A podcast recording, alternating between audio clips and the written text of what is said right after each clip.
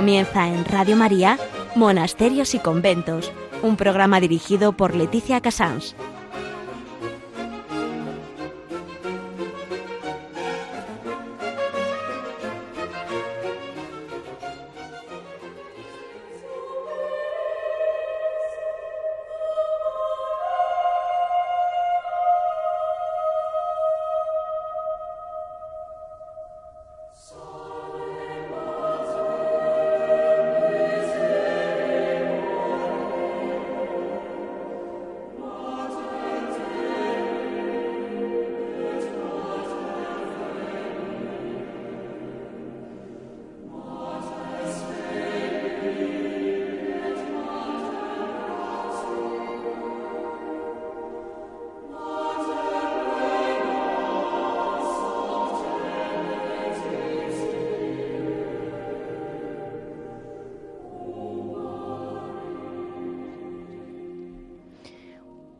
Buenos días a todos nuestros oyentes. Son las 11, las 10 en Canarias. Estamos en Radio María y comenzamos Monasterios y Conventos.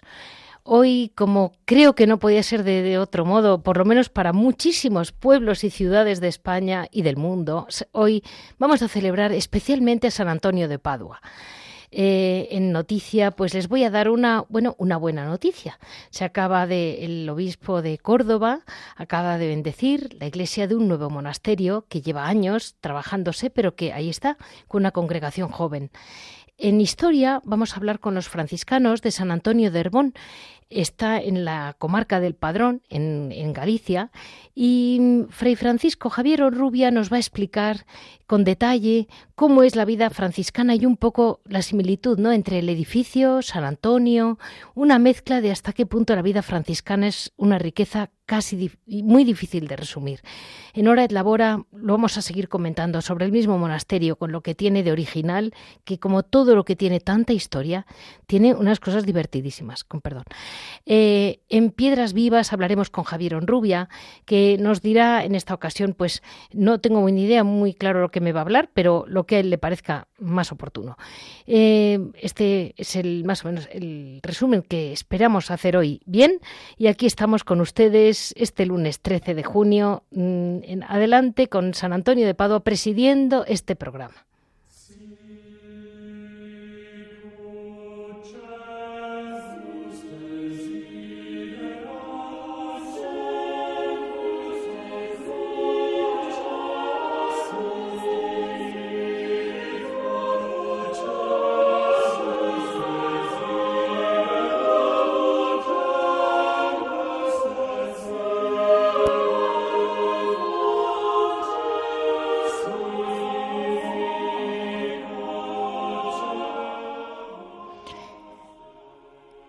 Les voy a comentar que San Antonio es muy difícil, todos le conocemos, es de los santos más rezados, más queridos, patrono de más pueblos del mundo, diría yo, pero realmente conocerle le conocemos poco. Eh, realmente vino al mundo en 1195, se llamaba Fernando de Bulloes y Tabeira y, fue un hombre que su, su nombre se lo cambió por el de Antonio al ingresar en la orden de los frailes menores. Mm, en aquel momento él, es un niño nacido en Lisboa, es un primero le educan los le mandan sus padres a que le eduquen los canónigos regulares, no, sí, en, la Catedral de Lisboa los clérigos y luego pasa a los canónigos regulares de San Agustín. Em, años después obtuvo el permiso del traslado al priorato de Coimbra porque pues le parecía que, había, que hacía demasiadas visitas y demasiado ruido. Y ya desde el principio tuvo muchas pruebas porque porque eh, primero tuvo una dureza, tuvo mucho problema con atacar la, pureza, como cualquier chico, con muchos chicos jóvenes. Le ayudó mucho, ahí tuvo muchísimo apoyo de la Santísima Virgen en quien creyó firmemente y siempre le pidió la ayuda de la pureza. Eh, de todas estas pasiones que, que, pueden propias de la juventud, ¿no? Eh, le ayudó, mm, pudo dominarlo todo siempre eh, con, visitando el Santísimo Sacramento. Y después se hace realmente un hombre muy entendido, eh, le educan muy bien, era un, era un monasterio, el de la Santa Cruz, muy famoso en la época como de riqueza intelectual y realmente unos grandes conocimientos, y él aprendió, por lo que luego pudieron ver los franciscanos, eh, tenía una formación riquísima, sobre todo en la Biblia, en todo lo que es Sagradas Escrituras. Em, una vez allí, se cruzaron por su vida eh, los que empezaban entonces una jovencísima orden de franciscanos.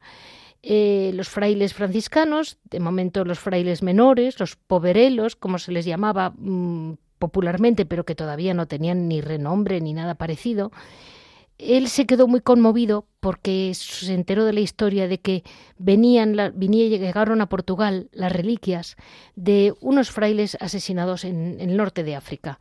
Y él, en ese afán de santidad que siempre tuvo, desde el convento de la Santa Cruz, pidió por favor quererse ir con ellos a Marruecos.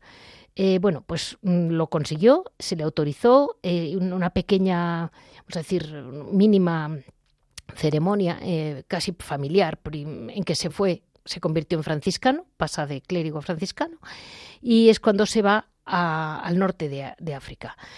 Eh, cuando estaba allí le ataqué una grave enfermedad, luego se supo, parece que es la hidropesía lo que tenía, y fue necesario volver a Europa. Cuando vuelve va por Italia, porque, pero por pura, vamos a decir, azar o porque Dios lo quiso.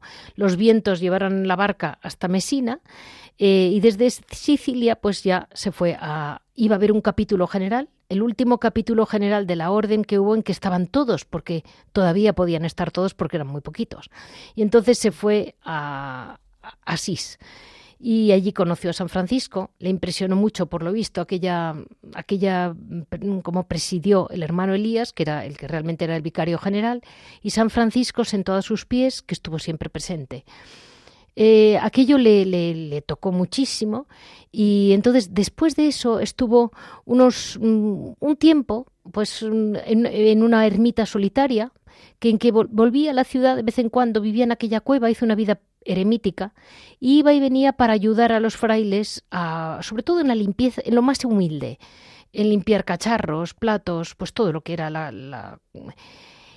este hombre después de aquello pues por puro casi azar hubo una, mm, una reunión en que, en que, tenían que alguien tenía que hablar, el discurso eran dominicos y franciscanos. Habló el dominico y ningún franciscano se veía con fuerzas para dar un discurso y entonces él mm, obedeció porque se lo pidieron, obedeció y soltó su primer discurso. Y ante aquello eh, fue, por lo visto, arrollador. O sea, la gente se quedó arrobada, emocionados, eh, la gente le siguió y a partir de ahí le pidieron que, tuviera, que, tenía que, propagar la palabra de Dios. Vamos, que lo suyo era mm, predicar. Eh, ya le va con. Es una vida muy vamos a decir, muy, está, está lleno de, vidas, de actos extraordinarios. Es un hombre, siempre se ha hablado de los milagros de San Antonio. Yo le puedo decir que conmigo, como me encuentra todo, pues yo le encuentro milagrosísimo. Pero tengo que admitir que, que ya desde entonces se le consideró un hombre que tuvo siempre el don de poder de obrar milagros y sobre todo ese don de, la palabra que arrasaba, o sea, zonas en que realmente había mucha, mucha herejía, sabía explicar la verdad de forma que ni ofendía ni hacía daño, llenaba a todos. San Antonio de Padua, por casualidad, no es el patrono de tantos pueblos, fue un hombre eh, que sin decir nada ahí, ahí está. Eh, no, todos los mm, discursos de él eran realmente eh, fascinantes. Y además de que la verdad era su norte, nunca, se, nunca tembló.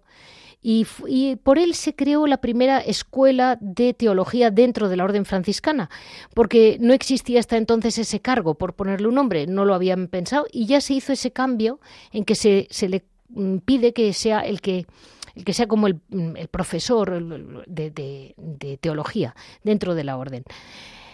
Bueno, eh, él fue, para que nos hagamos una idea, él ya ve, que se muere después de muchos años en Padua eh, y cuando vio que se iba mm, estaba de viaje. De hecho, muere en, mm, como capellán, con, le acoge el capellán de las clarisas pobres de Archela, que está al lado de Padua, porque él había salido unos, un, retiro para descansar y, y ya cuando murió tenía tan solo 35 años. Estamos hablando de 1231.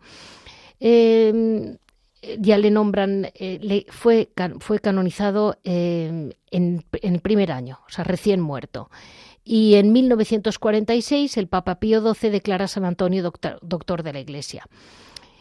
Eh, se le llama, bueno, el milagroso San Antonio por ser interminable la lista de favores eh, que se ha obtenido del cielo. Leyendas, pues mire, todas las que ustedes quieran son pocas. Eh, luego, mm, si pudiéramos preguntar, no había pueblo que no tuviera su propia pequeña leyenda sobre San Antonio, o verdad, o recuerdo, o historia, lo que lo quieran llamar. El por qué se le representa con el niño Jesús en brazos, que es como le vemos habitualmente, se lo digo para que lo reconozcamos eso es a partir del siglo XVII, en que por lo visto él estaba en casa de un amigo y un, y un amigo se asomó por la ventana y vio cómo el santo contemplaba arrobado a un niño precioso, resplandeciente, que sostenía en brazos. Las anteriores al siglo XVII, desde que él vivió hasta el XVII, le en, en, la iconografía lo tenemos representado con un libro como, como gran conocedor de las escrituras y también muchas veces junto a una mula por uno de sus milagros que fue que una mula se arrodilló ante el Santísimo Sacramento en una de sus predicaciones apoyadas por milagros, un poco mm, siguiendo la ruta del Señor, ¿no?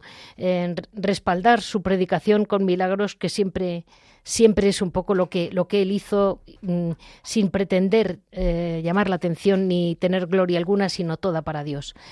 Así vamos a dar paso desde un punto tan elevado como es San Antonio Abad, uy, perdón, San Antonio de Padua, que, tanto queremos en tantos pueblos de España y que realmente, porque es patrono, y, que tantas fiestas tiene y que tan poco conocemos y tan humilde y tan obediente toda una vida. Vamos a dar paso a la noticia de hoy.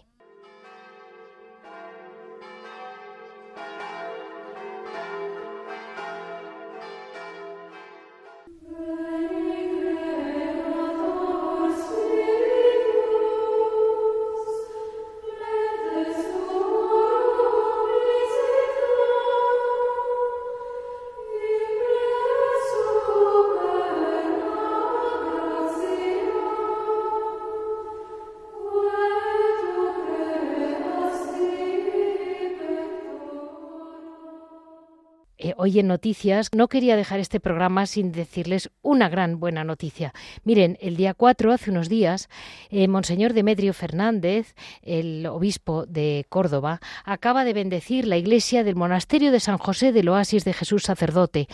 Es un monasterio de vida femenina, eh, contemplativa de clausura papal en Villaviciosa de Córdoba, eh, que está realmente en la montaña y mm, se ha construido una iglesia nueva a la que se ha unido la antigua capilla. Eh, todo esto, digamos que mm, es una iglesia en el más, en el rito más tradicional, el rito tradicional de la iglesia, y además en sí es un, es un sitio muy mm, muy aislado, digamos que es muy propio para una vida cuasi eremítica. Y solamente comentarles que eh, es una comunidad joven, una, el Oasis de Jesús Sacerdote es una congregación joven, eh, las monjas son jóvenes, el capellán que dicho sea de paso le conozco mucho, es un sacerdote de Toledo joven, y con eso les quiero decir que siguen de acuerdo, se cierran muchos, pero curiosamente en mitad de las montañas donde nadie nos ve, surge la oración y ahí están ellos. El capellán se ha ido a vivir allí, vive el monasterio y ¿qué quieren que les diga? Las religiosas son estupendas. Hoy no han podido porque estaban rezando, pues mire, mm, por todos nosotros, como siempre. Muchísimas gracias a todos y tengan la alegría de saber que es posible que parezca que todo está negro, pero no es todo negro. Siempre hay una luz.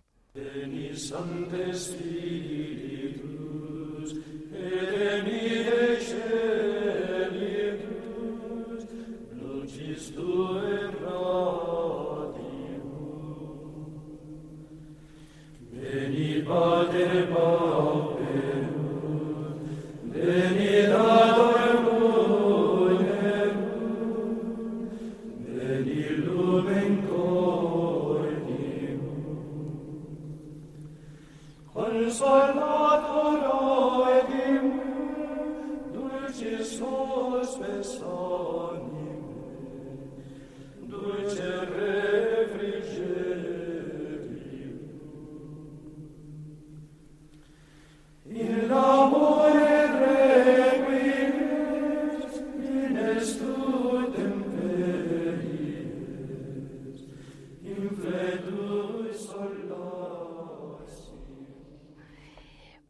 en, este, en esta parte del programa hoy tenemos la suerte de poder estar con eh, Fray Francisco Javier Onrubia, eh, franciscano, que mantiene vivo, viva, la vida, la comunidad y yo diría que la historia del monasterio franciscano de Herbón, que está eh, al lado de la parroquia de Santa María de Herbón, en el municipio de Padrón. Mm, bueno, lo primero de todo es que hoy está él con nosotros, así que vamos a saludarle. Muy buenos días, Fray Francisco. Muchas gracias. Buenos días, buenos días. Muy, muchas gracias a ustedes. Diga, aquí Mire, me tiene. yo lo cuento por encima lo que usted sabe mucho más que yo, pero yo se lo resumo y, luego ya vamos a por usted, ¿sabe? Dígame.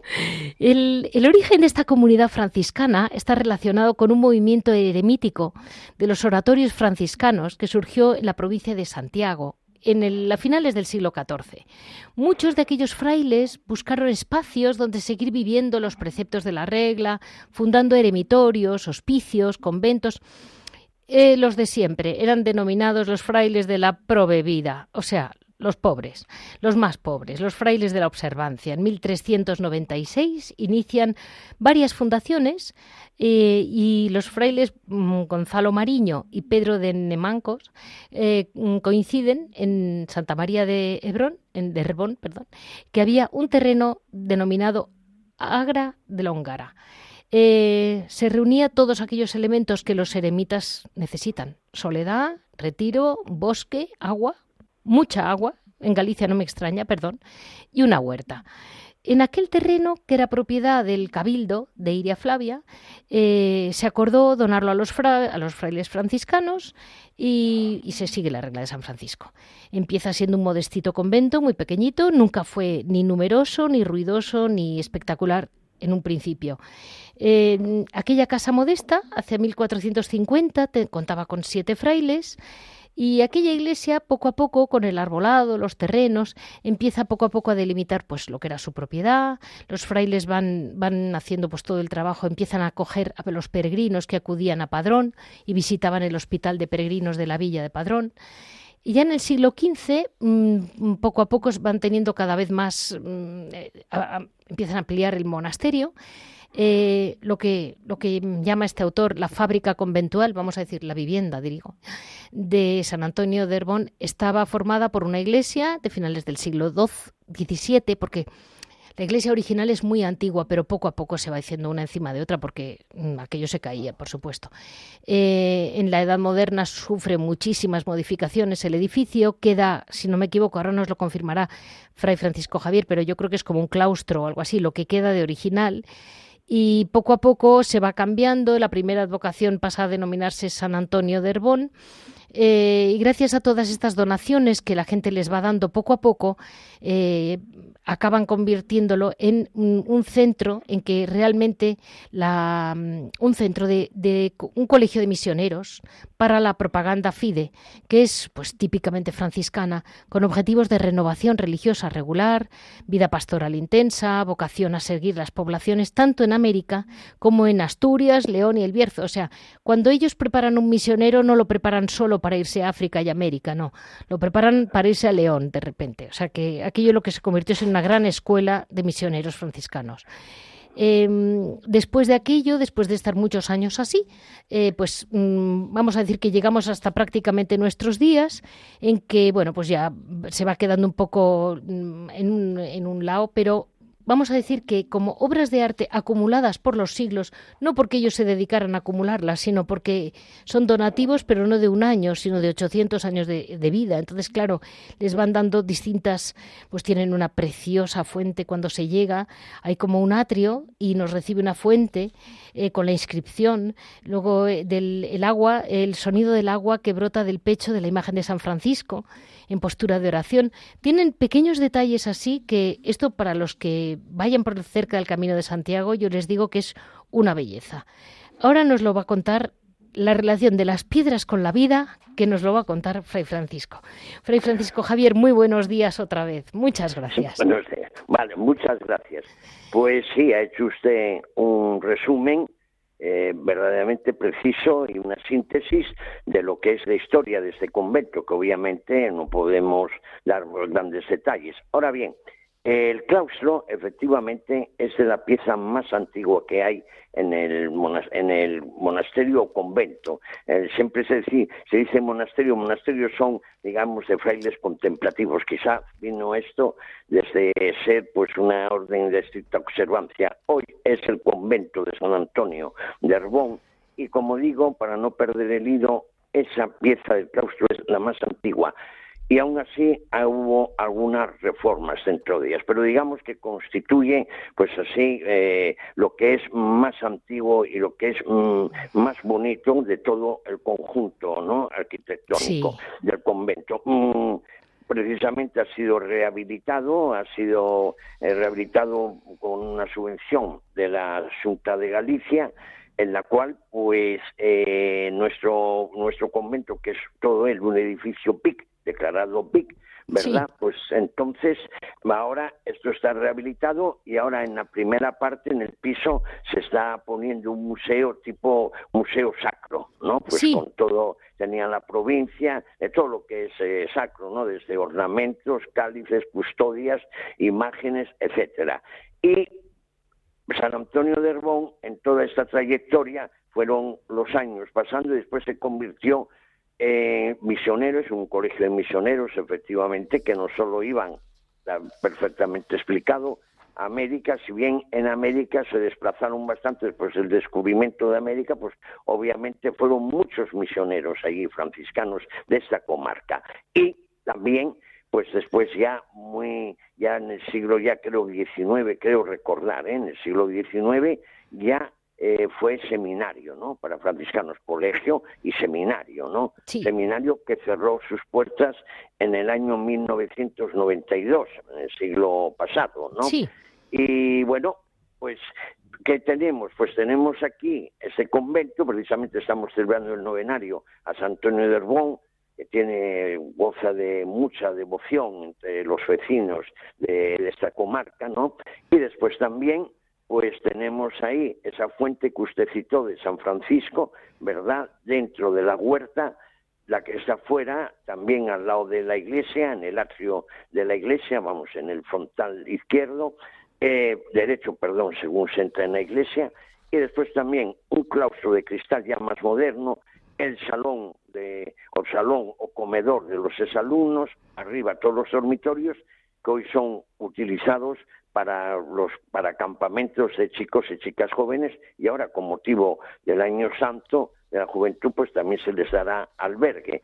Una de las estancias o dos están dedicadas a la acogida de peregrinos que lo llevan la Asociación de Amigos del Camino de Santiago de Galicia y después también nosotros aquí pues aparte de esta acogida que de todo lo que les estoy hablando pues vienen grupos para diversas actividades y también pues tenemos eh, de estos dos claustros está el gran refectorio eh, que es también una joya digna de verse verdad sí. y bueno ese es muy antiguo verdad el refectorio también. el refectorio sí el refectorio es el siglo yo creo que vamos por, la, por los datos que yo tengo de último es el siglo XVII ¿eh? es el refectorio. Es allí que tiene su púlpito no aquellos púlpitos donde leía el fraile no leía mientras se comía y, se cenaba. Después está el coro, ya el coro, bueno, está un poco ya, un poco, digamos, deteriorado, ¿no? Por el paso del tiempo, pero bueno, se sigue conservando y ahora al hacer esta rehabilitación del museo, pues indudablemente también se le ha mejorado mucho. Y vamos manteniendo esta casa. Somos muy pocos frailes, aquí hubo muchos frailes, hubo una gran eh, comunidad religiosa una gran por el número y por todo, vamos, pero una gran comunidad religiosa eh, cuando era seminario de los chicos, ¿verdad? Entonces, pues sí, aquí había 15 o 17 frailes por ahí, ¿no? Se andaba. Después ya fueron bajando, nosotros ya, esta casa estuvo en el año 2013 atendida desde Santiago, Después, en el 2014, se abrió para frailes mayores, ¿no? Que no estaban en sí incapacitados, totalmente dependientes, sino que podían, ya no estaban para estar en unas casas, pero sí, podían estar perfectamente aquí como, eh, vamos, no dependientes. Y bueno, fuimos, o fueron ocho, la vida pasa, nos vamos yendo. Mire, mire Fray Francisco, yo les comento a nuestros oyentes que hablar con un franciscano siempre me pasa lo mismo. Acaba uno empapado del ambiente de San Francisco con un lío que te caes, porque aquí es todo menos una cosa racional. Yo le pregunto una cosa y siempre acaban mezclando. Y, he encontrado una frase en el directorio franciscano que le borda a usted, le borda a usted y a San Antonio, que dice, renunciar a la, una comunidad ideal, que fue lo que tuvo que hacer San Antonio. La comunidad no es lineal, ni circular, ni piramidal, sino vital. Y eso le refleja a usted perfectamente, porque me cuenta lo que pasó ayer con lo que pasó el día que se fundó, todo revuelto. Y yo digo, bueno, pues que lo sepan mis oyentes, es así. Vivir con San Francisco es revolverlo todo y vivir en el pasado, en el presente o en el futuro que Dios quiera, porque les da igual todo, y adelante. Y... Adelante, pues eso es, eso es lo que es adelante. En eso estamos aquí, conservando esto para que, no más y me ahora, insisto, en que se van a hacer visitas para el museo y para el claustro, ¿verdad? Pues naturalmente seguir manteniendo pues los frailes que estamos aquí, somos tres actualmente, ahora pues, que estamos aquí. A mí me, le diré que me, emocionó muchísimo porque me llegó el, la novena que están haciendo ustedes y que la llenan. Y luego ve uno las fotos del monasterio y dices, pero vamos, ¿de dónde viene esta gente? Porque va mucha gente a esa iglesia. Digo, no saldrán de los bosques, porque en Galicia cualquier cosa es posible. Sí, sí, sí. Bueno, en este caso hoy hay medios de locomoción, como hace muchísimos años que se tenía que venir andando, pero hoy hay medios de locomoción, entonces un coche, pues te vienen tres o cuatro fieles, ¿no? En fin, todo eso. Pues sí, hay, es un novenario que se organiza con mucha devoción y bueno, pues esto es vivirlo, que es lo principal. Sí, sí, desde luego. Eso es, muy bien. Y la espiritualidad de San Francisco, que siempre está envuelta en caridad, es un tema. Ustedes tienen esa acogida caritativa que me dice que los que iban a, los, los chicos o personas que vayan al camino de Santiago, ustedes les hacen pues un regalo, con perdón. Ustedes les ofrecen participar con ustedes en el culto Sí, sí, por supuesto. Les acogen porque la gente lo escribe, que les acogen. Sí, sí, Y después les dan ustedes un, si no me equivoco, como un, una bendición franciscana, porque no es exactamente en el camino, ¿verdad? No, no, no, no. Vamos a ver. El convento de Santiago está, bueno, le pilla el camino portugués, ¿eh? perdón, el camino portugués le pilla, ¿no? De hecho, vienen aquí, los que hacen el camino portugués de peregrinos, vienen aquí al albergue este que, que lo está llevando esa asociación, ¿eh? Sí, están bien aquí en Padrón porque vienen desde Caldas de Rey, ¿eh? Y vienen por aquí. Y entonces ya, pues, en fin, ya se, le, se pernoctan ahí y, y asisten al culto. ¿Sí? Y sí, sí. Ah, perdón, no, no, dígame, dígame, sí, sí. No, no, es que es muy, es muy impresionante la, la vitalidad que pueden tener, de verdad. Hay un apartado de este programa que se llama Piedras Vivas, eh, y, y, es que, honradamente le digo, eh, es que hay piedras que no les dejan a ustedes dejarlas. hay demasiados franciscanos ahí, hay demasiadas vidas y demasiadas oraciones grabadas en esas piedras y no les dejan a ustedes aunque quieran. No se preocupe, como usted muy bien decía, si ustedes se irán, otros vendrán, pero no les van a dejar, ya verá, por ya supuesto, Por supuesto, por supuesto, Pasamos nosotros ahí, pero ahí se quedan las instituciones, se quedan los conventos, como yo he dicho, hubo muchas vicisitudes y muchas cosas a lo largo de la historia, eh, ¿no? Y bueno, pues aquí estaban los conventos, ¿no? Aquí estuvieron, ¿no? Y, estaremos aquí.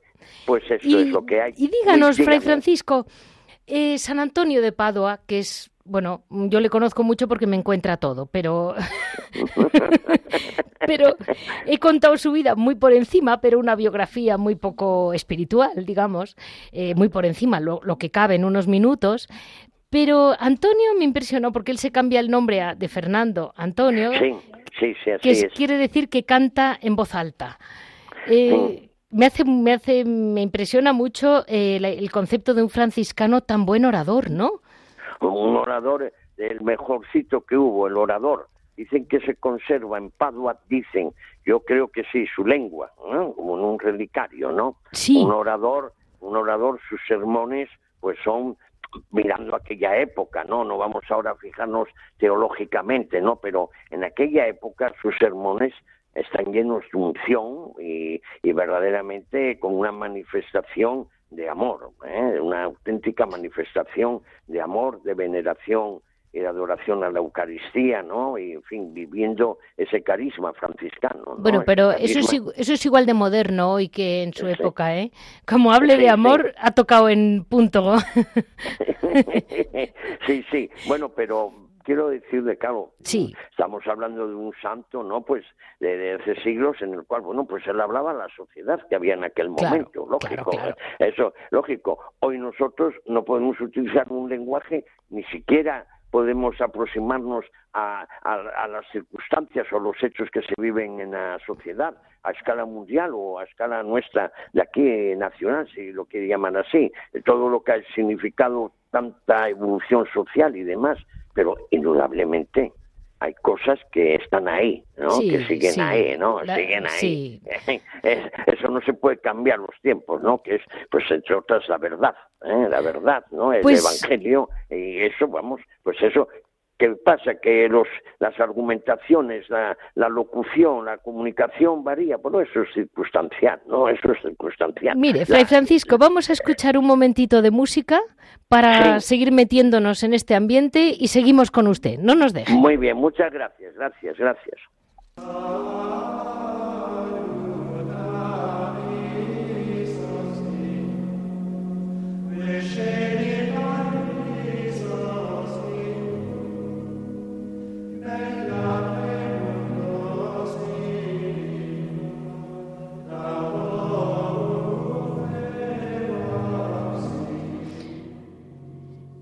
Seguimos en este Hora et Labora eh, mm, con Fray Francisco mm, Javier de Honrubia, que realmente como, como franciscano nos está, nos está realmente hacer sentir y palpar ¿no? la, la, lo que quiso San Francisco, esa, esa orden sencilla, bueno, basada en tanta sencillez que ahí están.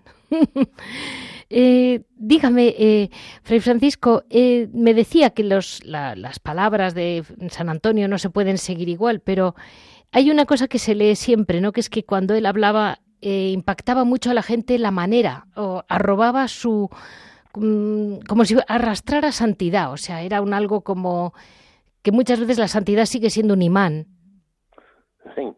Mire, es que vamos a ver, dicen dicen por ahí que las palabras pues convencen, pueden convencer, ¿no? Pero los ejemplos arrastran. Sí. Eh, San Antonio vivía lo que vivía lo que hablaba. Eso. por eso, por eso, claro, entonces naturalmente por eso las personas los que se acercaban a escucharlo, pues oye, eh, eh, se escucharía, unos les harían más caso, otros menos, otros ninguno, qué sé yo. Pero lo que sí sé es que cuando tú hablas y vives esa vida, pues entonces la comunicas con las palabras, porque la estás viviendo. Ahora, si no vives esa vida, religiosa, en este caso vamos a hablar, hablar de la vida religiosa, si no la vives el día al día, con sus, eh, digamos, eh, sus claros, sus, sus, oscuros, todo lo que significa la vida, indudablemente es un discurso que se queda frío, se queda un discurso eh, aséptico, vamos, no, no, no, no llega, no, no, emociona, porque parece que estás Ahora, cuando tú dices con mejor o peor fortuna eh, comunicas lo que es la vida religiosa, lo que es el Evangelio, y tú lo estás viviendo, indudablemente eso lo captan inmediatamente los que están escuchando. ¿eh? Es, curioso, ¿eh? es, así, ¿eh? es una cosa que es que se respira sin necesidad de grandes palabras, ¿verdad? Sí, sí, sí, sí, es que no, vamos, yo en mi vida sacerdotal y mi, mi vida franciscana que no es de muchos años, porque yo ingresé mayor en la orden franciscana, ¿verdad? Pues mm, yo he visto cuando he predicado, cuando estoy predicando, o cuando he vivido que lo que la mejor predicación que puedo hacer yo es vivir lo que estoy manifestando. Es decir, lo que estoy manifestando, con todas mis limitaciones, con todo lo que usted quiere, eso ya lo sabe el Señor, ya, ya lo sabe. No mareemos, ¿no? La cosa, ¿no? Pero con eso sabe el Señor cómo somos todos y cada uno de nosotros. Entonces, desde ahí, pues tú explicas a todo con, sinceridad. podrán compartir o no, eso es otro tema. Pero que duda cabe que nunca te podrán decir, pues oye, mira, es que este dijo una cosa, pero está viviendo otra, ¿no? No, Y yo creo que esto es esencial para la vida religiosa, ¿no? Vivirla, vivirla, ¿eh? vivirla y celebrarla. Eh, eso es como la vida del cristiano, vamos, pero ahora hablando concretamente de la vida religiosa. Sí, sí, totalmente. Sí, sí, sí. y um, le, mm, bueno, me comentaban pues, distintas personas que han estado, comentan que también hay mucha devoción en el monasterio a San Benito el monasterio nosotros como de San Benito. Que tienen una imagen de San Benito, si no me equivoco. Ah, sí, ah, perdona, sí, sí, perdón, entendí que me ha hablado de un monasterio de San Benito. Sí, sí, de hecho, no solo tenemos una imagen, que la tenemos, de hecho celebramos el novenario también aquí en San Benito, con mucha devoción. Eso me lo habían comentado, justo. Sí, sí, mucha, con mucha devoción. Aquí tenemos el novenario que comienza el día 2 de julio y termina el 10 de julio para celebrar la festividad el 11 de julio, que es San Benito Abad. ¿no? Sí, sí. Otro, otro grande de la iglesia, ¿no? Pues eso ahí, pues ahí tenemos, ¿no? Aquí el santo aquel, Francisco de Asís, mire su historia, toda la que fue, San Antonio de Padua, San Benito, que fue un gigante auténtico, ¿no? Eh, en la Europa, ¿no? De aquellos, eh, de la vida monástica, ¿no? Eh, bueno, pues ahí tenéis, ahí esta gente, estas personas, o estos hermanos, o estos santos, pues lo único que hicieron es, lo decía usted al principio, no se preocupaban tanto de que para que vean, no, no, lo que hacían era para dar gloria a Dios. Exacto, exacto. Nada más. ¿eh? Cerramos, cerramos esta, esta que le agradecemos muchísimo a Fray Francisco Javier Onrubia que haya estado con nosotros. Pero vamos a, cerrar el programa con una anécdota divertida para que nadie dude de que allí ha habido franciscanos misioneros, hay detalles que la naturaleza ha dejado plasmadas. Las plantas hablan más que nadie. Uno que hay unas palmeras que ahora parecen muy comunes, pero son palmeras datileras que vienen del norte de África que trajeron misioneros. Sí, sí. Pues, y, hay aquí una, tenemos dos, pero una de ellas dactilera es que está catalogada, ¿eh? es como un servicio de, vamos, está catalogada. Qué curioso, ¿eh? Y están, está Lozana, y eso que hubo una, vamos a llamarlo así, ¿no? Un tipo de epidemia, llamémoslo así, ¿no? De las palmeras que sí, a todas. El, picudo rojo. En Muchísimo. Sí, sí, y nosotros teníamos unas en otro sitio y estas nada, esas fueron muertas, pero esta no, está, está ahí, ahí Lozana. Esa está llena de almas franciscanas, ¿ve? Ese es un peligro. y están ahí, muy bien, sí. Y luego un detalle divertido que a la gente siempre le divierte, y es que los famosos pimientos del padrón. Ah, sí, hombre, claro. Cuéntenoslo, que es precioso. Históricamente, históricamente se lo trajeron unos misioneros que fueron a América. Mire, el pimiento era como un tipo de lo que llaman en América también allí, ¿verdad? El chile verde, ¿no? Muy picante, muy picante, picantísimo, ¿no? Entonces aquí vinieron lo trajeron los misioneros y aquí mm, fueron los lugareños que había aquí, pues dijeron para plantarlos. Entonces, para quitar ese picante, ese picante que a veces, ¿eh? bueno, pues, eh, pues entonces hay en los invernaderos hoy al aire, pues ponen como un riego de agua, ¿me comprenden? Entonces esa agua barre tanto pico, pero de vez en cuando algunos pimientos, y ya sabe el dicho que hay, ¿no? Los pimientos de, dicen eh, son de herbón, que unos pican y otros no. ¿eh? Claro, pues esto, esto, pues trajeron unas patatas también, pero bueno, ya eso ya fue más extendido por toda España, ¿no? Trajeron otro tipo de frutos también, ¿eh? de, este tipo que era el guayabos que, que llamamos, ¿no? Guayabos, que es un típico de fruta muy pequeñita, ¿no? Bueno, en fin, y otros y otros productos, pero ya comunes ya también a toda España ya, ¿eh? Ahora, el pimiento de Herbón, el pimiento de verdad, de que tiene su denominación de origen, es el de Herbón. Ese es el pimiento. que ahí se lo quedaron. De padrón, pero bueno, bueno, Pero es la comarca, es la comarca. exactamente, exactamente. Pues es pues que es muy divertido porque ya está ahí hasta una fiesta del pimiento de Herbón. Sí, el primer sábado de agosto, sí, el primer sábado de agosto. Se celebra la fiesta del pimiento de Herbón, sí, sí, el primer sábado de agosto. Y fíjense, esto se lo comento a nuestros oyentes, lo que sería aquel monasterio que a los muros, a orillas del río Ulla, que lo toca, tenían unas pesqueiras, así las llaman. Las pesqueiras, sí, esas son las famosas pesqueiras donde están las lampreas, para la, captura de las lampreas, que dicho sea de paso, este año no fue muy abundante porque no hubo mucha agua, ¿no? no porque la lamprea necesita un agua muy, vamos, Barrosa. briosa, ¿no? Briosa, que baje. Entonces van las pesqueiras y allí cogen la lamprea. Y bueno, pues nada, y esto sí también es muy típico de aquí, muy típico esto de aquí, de la lamprea. ¿Sabe qué le ocurre? por el Miño también se cogen también, que este año también hubo poco, pero aquí vamos, por el Luya es donde más eh, circula pues toda esta, este tipo de, pescado, como eh, quieran llamarlo. Es que las pesqueiras son de origen romano, o sea que no creamos que estamos ante una cosa de ayer. Es que usted, claro, lo tiene como natural, pero nadie tiene en su casa una pesqueira romana, ¿sabe? Lo tiene usted, pero el, ciudadano de a pie que me está oyendo hoy, incluso en los campos, poca gente tiene una, una pesqueira romana. Eh, no, no, es algo muy especial. Sí, tan especial, ahí están, sí, sí. De hecho, hay unos titulares que son vecinos, ¿no?, de las pesqueiras, de aquí, que se ha ido de tradición por la tradición, pasado de padres a hijos y etcétera, ¿no? Sí, sí, eso, son titulares ellos, estas pesqueiras, se eh, hacen su, o solicitan, mejor dicho, su permiso, ¿verdad?, cuando se abre esta temporada, y en fin, pues esto es, esto. Y así vamos. Pues así vamos caminando. Ustedes como San Antonio, revueltos entre la gente, así que no sabemos.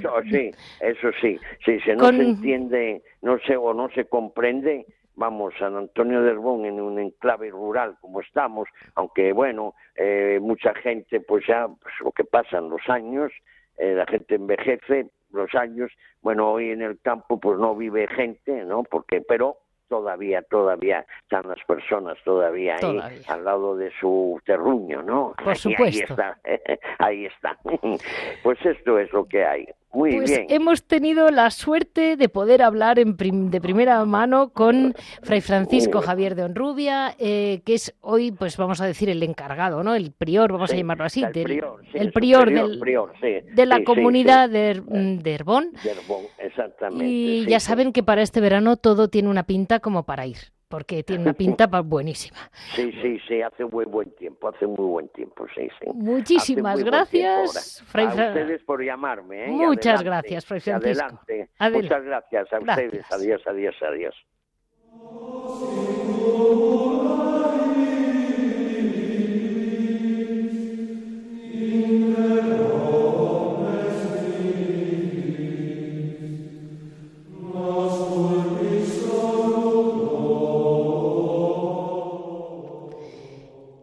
Vamos a dar paso a Piedras Vivas eh, con Javier Onrubia. Eh, quería aclarar a nuestros oyentes que no me he equivocado cuando he presentado a mm, Fray Francisco Javier Onrubia, que es tocayo total de nuestro Javier Onrubia del programa. Muy buenos días, Javier. ¿Has visto? Eh? Buenos días. Tienes un fraile. Qué sorpresa, qué sorpresa. no me he equivocado, no. Es que era todo igual. Y digo, bueno, pues voy a aclarárselo porque se van a creer que te has metido a franciscano también. sí, sí, que, que, tampoco, que tampoco es cosa mala. ¿eh? No, no, no, no, de malo nada. La verdad, es una, es una, es una, sí, porque aquí hablamos de las órdenes monásticas y contemplativas, ¿no? Pero que vamos, que las órdenes mendicantes, ¿no? Los dominicos, franciscanos, son órdenes muy importantes y que han influido mucho en toda, en toda la cristiandad. Muchísimo, muchísimo, han cambiado radicalmente. Totalmente, totalmente. Oye, pues cuéntanos, Javier, eh, San Antonio de Padua se celebra en muchos monasterios, ¿verdad? Sí, bueno, es que es un es un santo muy muy querido y curiosamente del que se saben muy poquitas cosas. Es por eso he estado comentándolo porque digo, es que merece la pena. Todas las órdenes religiosas hablan de él o muchas. Sí, bueno, lo primero que siempre nos viene a la memoria San Antonio de Padua, le, pensamos que es San Antonio un, un santo italiano y no, es portugués. Sí, sí, claro. Claro, claro. San Antonio, San Antonio es, es, portugués, pero siempre hay San Antonio de Padua, San Antonio de Padua, pensamos que es italiano y no lo es, ¿no? Y es uno de esos personajes de la primera generación eh, franciscana, ¿no? que tiene, que tiene un aroma, un sabor de puro evangelio, ¿no? A mí me gusta mucho leer las vidas de estos primeros compañeros de, de San Francisco de Asís, ¿no? Y los que vienen inmediatamente después, que le han conocido siendo casi niños o que no le han conocido, pero han convivido con gente que sí que le conoció, ¿no? Y entonces son, son unas vidas que son interesantísimas, ¿no? Sí, gente, sí, o gente, o muy humilde, gente de la tierra, o sea, destripaterrones, o sea, jornaleros de estos apegados a la tierra que de repente se sienten atraídos por su mensaje, por la fidelidad al Evangelio que despierta San Francisco de Asís, o gente que está en la universidad y que tiene un contacto con estos franciscanos, ¿no? Y le llama la atención la forma de ser, ¿no? De verles descalzos, o sea, pero literal y físicamente descalzos, o sea, sin nada en los pies y con aquellos hábitos que llevaban túnicas remendadas y atados con un cordón, que es lo que era el cordón franciscano en su origen, ¿no? un cordón, una cuerda. Entonces, pues claro, eso atraía mucho y por eso San, San, Antonio es un santo que atrae a tanta gente y que despierta tanto tanto interés, ¿no? Es muy conocido aquí en España. Y, claro. y, los milagros, Javier. Hace continuos milagros. A mí me encuentra de todo. Yo le cualquier cosa digo San Antonio, San Antonio, San Antonio y pum, encuentro un sitio. Sí, porque normalmente tendemos siempre cuando se nos pierde algo nos ponemos nerviosos, parece que se acaba el mundo, eh, que esto no puede ser y entonces ese ratito de calma, esos segundos de calma y acordar de San Antonio, ¿no? Y entonces dices, oye, mira, y, es difícil encontrar a alguien que no haya acudido a San, a San Antonio y que no le haya, y que no haya aparecido, nunca mejor dicho, milagrosamente, lo que, lo que se había perdido, que no era tal, sino que nos habíamos dejado en otro sitio, nos habíamos descuidado, habíamos puesto una cosa encima y no aparecía, o sea, esas cosas así. Un detalle, Javier, un último detalle, me comentabas el otro día que es el 25 aniversario de la de la profesión monástica de la Orden de San Jerónimo. Mm, de la ¿Me mandaste la, la, No, bueno, de, se están cumpliendo ahora toda una generación de monjas que entraron hace 25 años. Entendido. Entonces, hace, hace 25 años, pues hubo un movimiento de, de, chicas jóvenes y no tan jóvenes que entraron en la, en la orden, en la orden jerónima, ¿no? Sobre todo los, en los monasterios andaluces, ¿no? Vale. de Sevilla, Córdoba y Granada que, que entraron. Entonces se cumplirá el 25, el 25 aniversario, ¿no? Y eh, últimamente está viendo tomas de hábitos también en nuestros queridos Jerónimos, ¿no? Ah, en el Parral, en Segovia, ¿no? Está viendo ahora un despegue que yo tenía la fe, mm, vamos, la fe del carbonero, de que siempre, de que iba, iban, a, iban a entrar, iba a haber vocaciones, ¿no? Entonces, de manera muy, muy despacito, muy despacito, muy despacito, ¿no? Pero que iban a entrar, ¿no? Entonces, ya, ya ha habido por lo menos una toma de hábito, próximamente se espera que haya otra. Entonces, pues bueno, hay que regar la plantita con mucho amor, con mucha oración y también con mucho sacrificio, ¿no? De nuestra parte. O sea, no se trata esto de llorar y decir, ay, cuántos monasterios se está cerrando, ay, que no hay vocaciones. No, sino decir, bueno, ¿y qué hago yo por las vocaciones? Aparte de, por supuesto, lo, imprescindible que es rezar, ¿cómo ayudo yo a esas vocaciones? ¿no?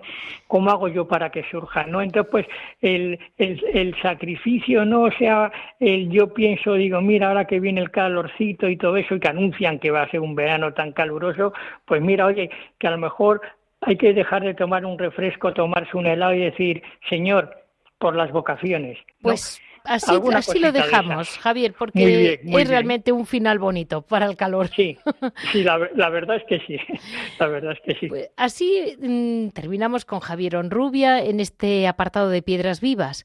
Hoy en el programa hemos Mm, nos hemos especializado un poco en San Antonio de Padua, eh, eh, luego hemos metido al, como el, obispo de, de, Córdoba, mm, don Demetrio, eh, acaba de bendecir la iglesia de un nuevo monasterio, el Oasis de Jesús sacerdote que está en la diócesis de Córdoba. Eh, luego hemos hablado con los franciscanos de San Antonio de Herbón. Eh, como es imposible, eh, todos los franciscanos siempre es una hora de labora todo revuelto, pero es así la vida franciscana y hemos podido hacernos una idea de lo que es aquel monasterio, su obra, su historia, su presente, en fin, mm, es, es muy interesante la vida franciscana. Así terminamos este programa de hoy, lunes 13 de junio, día de San Antonio, que no olvidemos que tuvo una vida tan fascinante que tanto puede enriquecer por el mucho amor que puso en cada palabra y como ha dicho muy bien Fray Francisco Javier Onrubia, el franciscano, eh, cómo hablaba con un amor y un ejemplo que arrasaba.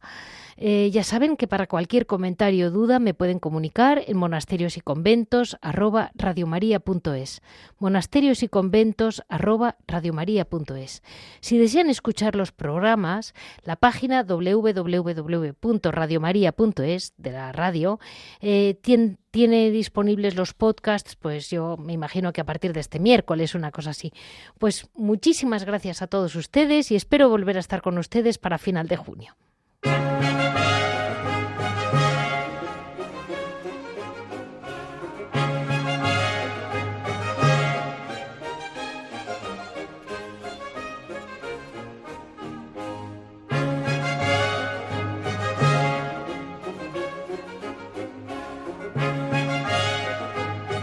Han escuchado Monasterios y Conventos, un programa dirigido por Leticia Casans.